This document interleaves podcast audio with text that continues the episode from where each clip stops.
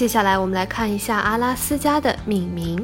阿拉斯加这个名称是俄属北美时期引入的，当时是用来指阿拉斯加半岛。阿拉斯加这一个词来自于阿留申语的一个属语，象征的指整个阿拉斯加。从字面上来理解，意思为海洋指向植物，或者源于阿留申语，意思是很大的陆地。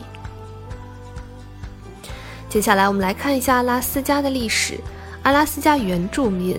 阿拉斯加的许多原住民是在几万年前通过白令路桥来到的阿拉斯加，主要有特林吉特人、海达人和清西安人三种族群。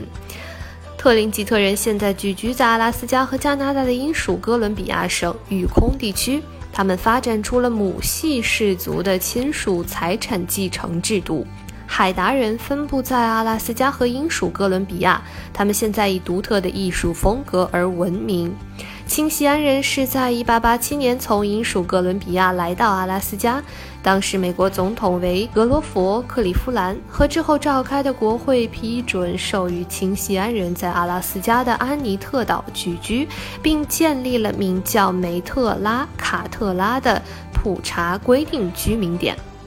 同他们一样的太平洋西北海岸原住民族群，在18世纪末期和19世纪中叶传染到了欧洲殖民者带来的天花病毒，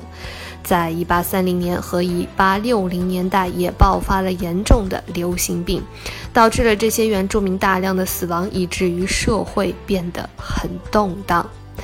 阿留申人是俄罗斯殖民者在阿拉斯加发现的首个原住民。现在，在阿拉斯加的阿留申群岛的阿留申人依旧过着下海打鱼为业的传统生活。